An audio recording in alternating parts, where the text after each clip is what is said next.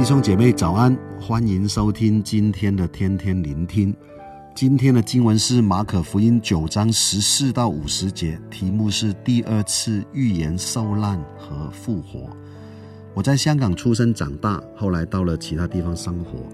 人在外地就特别想念家乡的食物，到了餐厅看到一份萝卜糕就点了一份，照片看起来跟我家乡一样的，心中满是期待，但是一口咬下去。萝卜的比例跟香港的完全不一样，味道也都不一样。有一次去了吃烧腊，外表看起来跟家乡也一样，但是吃下去呢，发现这这个烧腊怎么会是甜的呢？外表看起来一样，但是吃下去与我们所认知的不一样的时候，相信大家也会感到失望。假如这个不是食物，而是人，你会怎么样呢？今天经文当中，我们看到不少很强烈的对比，这些对比也都显出外表跟内在强大的差异。经文一开始当中，有一群人去跟耶稣问安，但是其实这群人的内心是非常的不安的，因为有一个孩子被鬼附，受了许多的苦。但孩子的父亲呢，耶稣的门徒呢，甚至群众，每一个人束手无策。特别是做父母的，肯定是身同感受，心如刀割啊！看到孩子痛苦，宁愿受苦的是自己。同样的，相对于那个因为孩子受苦而无助的父亲，当耶稣再次预言自己受难的时候，最亲近耶稣的门徒们，他们的反应并不是关心，严格来说，他们连一点难过都没有，而是他们一路上争论谁为大。就如同父亲父亲生病快死了，孩子却在争产一样。相比刚才的父子之情，耶稣的难过可想而知。而且在三十八节，门徒说：“别人跟我不一样，我就禁止他。”门徒很在乎别人要跟他们一样，因为他们刚刚才在比谁为大，要比较就一定要有一个共同的标准，例如谁先进来。那按排名的话，一定是彼得、安德烈、雅各、约翰最大了。他们很在乎别人要跟他们一样，但当然他们跟耶稣不一样，倒是无所谓。外表跟你问安，其实内心很不安。表面上是最亲近耶稣的门徒，但他们却离耶稣的心。假如以今天的题目做主轴，就是预言受难和复活。为了完成救赎，耶稣舍弃了自己，但门徒的回应是。我不只是不要舍弃我自己，而且我要做最大的那一个。他们问怎么样才可以赶出那只鬼？他们会争论谁为大。他们很看重外显的能力，但是他们对如何可以活出耶稣的样式、有耶稣的心肠，他们没什么兴趣。所以耶稣在三十五节说：“若有人愿意做首先的，就必做众人末后的，做众人的用人。”因为门徒。本来应该是用人，但是他们却要做主人，他们要为大。相比那个父亲本来是为首的，但是因为孩子被鬼附，他寻求帮助，就做了孩子的佣人，宁愿牺牲自己成全孩子。耶稣要舍弃自己，但门徒全都是自己。今天的经文最后，耶稣说：“原本是好的，若失了味，可用什么再叫它咸呢？”你们里头应当有盐，彼此和睦。很多时候，我们都像门徒，看重自我的身份、自我的本体。外表看来，我们都是基督徒，每个星期都会到教会，有读经，有祷告。外表看起来，我们都像盐，但是我们却不一定会咸，就是不一定有耶稣的性情，让人渴慕。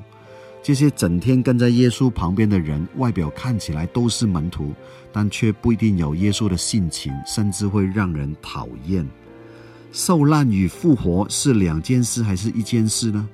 若死人不会复活，那生死就是两件事；但若死人会复活，那生死就是同一件事。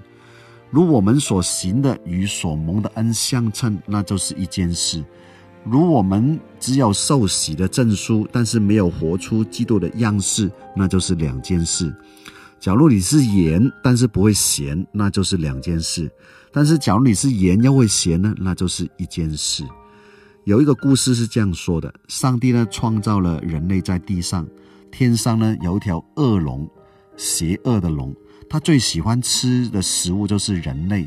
有一天呢，上帝就跟恶龙说了：“你给我一点面子吧，人类是我创造的，你吃动物就好，不要吃人了。”那条邪恶的龙就说：“我试过啦，动物没有人类好吃，我实在忍不住了。”这个时候，地上就有人经过了，那个恶龙就受不了诱惑，嘴巴一张开，舌头伸到地上，就吃了那个人了。上帝就有点生气，他说：“毕竟我是上帝，你总不能随意吃人呐、啊，你总要卖我一点面子。这样好了，以后只要这个人说自己是基督徒，你就不能吃，其他的你都可以吃。”恶龙就说：“好吧，我听你的。”这个时候呢，又有一个人经过，这个人呢一边走路一边祷告，一看就知道是个基督徒了。但这个恶龙嘴巴一张开，舌头一伸到地上，就把这个人吃了。上帝就更生气了，他说：“你不是答应不要吃基督徒吗？你怎么立刻就毁约呢？”恶龙啊，这个时候正是吃饱着打嗝，把那个人的嘴巴吐出来了。恶龙就说：“我答应你啦，而且做到了，我把这个人的嘴巴吐出来，因为这个人只有嘴巴像基督徒，其他的都不像。”弟兄姐妹，我们是盐，这还不够，我们必须要是咸的。盐是我们的本体，咸是我们的性情。我们不只是要信耶稣，也要有耶稣的性情。因为盐假如失去了味道，就只是掉到外头去，变成土了。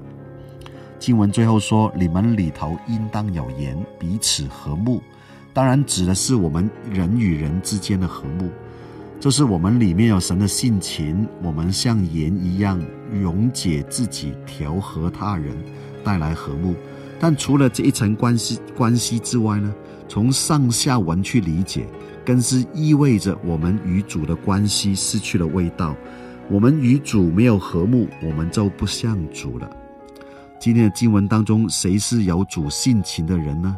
很讽刺的，不是最亲近耶稣的门徒，而是那个无助的父亲。他软弱的求耶稣说：“我信，但我信不足，求主帮助。”他跟门徒的字意完全不一样，他很真诚的提出需要，承认自己的信心少，更是主动求主来帮助自己。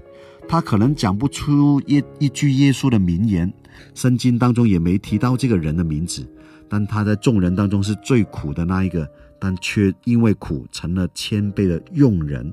他宁愿牺牲自己，只为孩子可以活着。他有了主的性情。今天我们不需要故意找苦来吃。也不要像门徒一样的自意，但是我们应当真诚谦卑的来到主前，求主帮助我们，使我们不只是盐，还会咸；不只是个基督徒，还是个有主性情的人，来撼动整个世界。愿主祝福大家。